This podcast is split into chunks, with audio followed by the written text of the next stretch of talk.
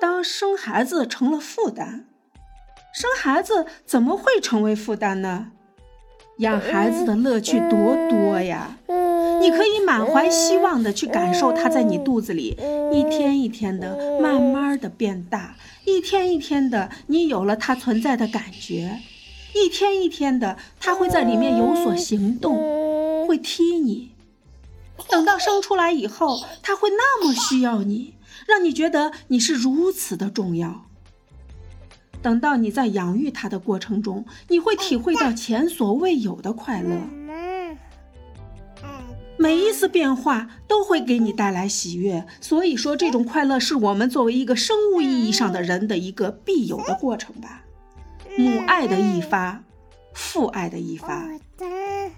当生孩子成了负担，生孩子怎么会成为负担呢？我们人之所以为人，首先是一个生物人，然后才是一个社会人。养儿育女、繁衍生息是作为一个生物人的本能。而作为一个社会人，在你结婚以后，在两个人相亲相爱以后，你当然想要会有你们两个共同的命运的延续体。这个小东西会像你，又像他，会有他的长相，会有你的性格。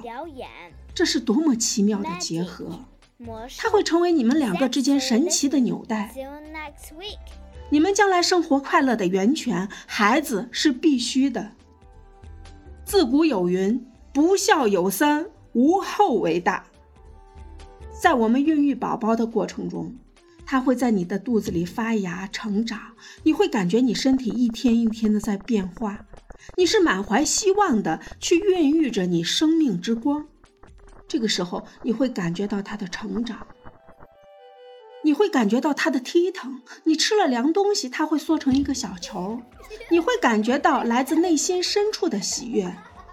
等到我们的宝宝降生以后呢，在养育的过程中，你会兴奋于他会坐了，会翻身了，他刚刚笑了，他为什么笑了？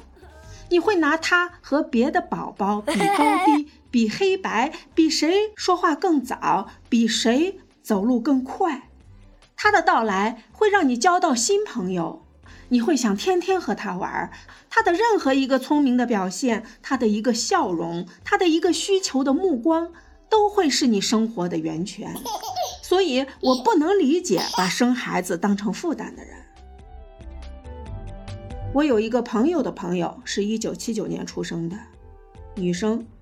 现在也已经四十多岁了，还没有对象。我弟弟也是一九七九年的，他的大儿子已经十七岁了，明年该参加高考了。小儿子今年也已经四岁了，而我那个朋友的朋友，跟我弟一样大，还是一个女生。咱们都知道嘛，一般女生会比男生结婚呢更早一点儿。我们认识了大概有快二十年了吧，听他的故事，总是在寻求一种与众不同，总是想要让自己不落俗套。当周围的朋友都已经有家有口的时候，他还依然在寻觅，依然还在探索。我觉得给他起名叫“相亲专业户”毫不为过。为什么呢？这么多年，朋友给他介绍，朋友的朋友给他介绍。朋友的朋友的朋友给他介绍，可以说是见过很多，挑来挑去，一直没有合适的。前两年呢，他去很远的地方打工，认识了当地一个年轻的小伙子，怀孕了。当时我们还挺高兴，都劝他把孩子留下来，因为他当时已经四十岁了，如果不留下来，将来可能怀都不好怀。而且当时我们还都说。你看，你都四十了，孩子爸爸才二十岁，这个孩子应该是挺聪明的。不是有人说吗？激情中生出来的孩子最聪明，父母亲离得远的孩子也会很聪明，而父亲又处在其生命力最旺盛的年龄，应该说是宝宝的质量会特别好。但是呢，他不想失去正在做的工作，也觉得和那个小伙子没有可能有未来，所以就去把孩子做了。从我们旁观的角度来说，觉得特别可惜。我是两个孩子的妈妈，我不能理解他怎么可以做的这么决绝。我觉得如果是我，就是这个孩子没有爸爸，我也会生下来。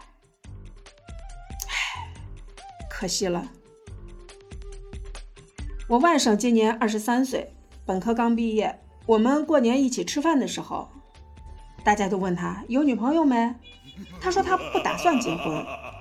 后来呢，又改口说就是结婚了也不要孩子，因为到世上太辛苦了，他不想制造一个人家不愿意到来就被他安排到世上来受苦的人。